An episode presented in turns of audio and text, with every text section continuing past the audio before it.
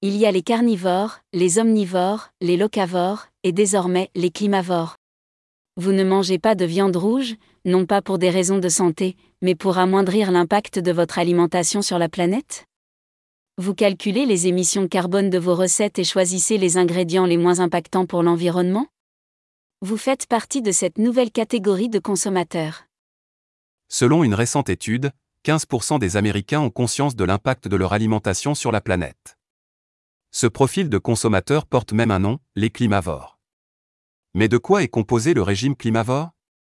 Des steaks végétaux plutôt que de la viande de bœuf, des algues plutôt que des poissons élevés dans des fermes aquatiques, des aliments bio et de préférences locaux. Voilà autant de pistes pour composer un régime alimentaire climavore. Les activistes Daniel Fernandez Pasquale et Alon Schwab expliquent que le régime vegan ne peut être l'unique solution pour réduire son empreinte carbone au moment de passer à table leur intérêt se porte davantage sur les systèmes de production pour juger quel aliment est acceptable. En fait, les deux acolytes, qui ont baptisé leur duo cooking section, proposent plutôt d'adapter son régime alimentaire en fonction des aléas climatiques et des modifications qui resculptent les paysages et les terroirs, et donc les ressources alimentaires. On ne mangera pas par exemple de légumes d'hiver en plein mois d'août. Surtout, on évitera toutes les cultures qui sont le résultat d'une agriculture intensive. On préférera celles qui contribuent à la régénération de nos ressources, on variera les plaisirs avec toutes sortes d'algues parce qu'elles apportent de l'oxygène aux océans.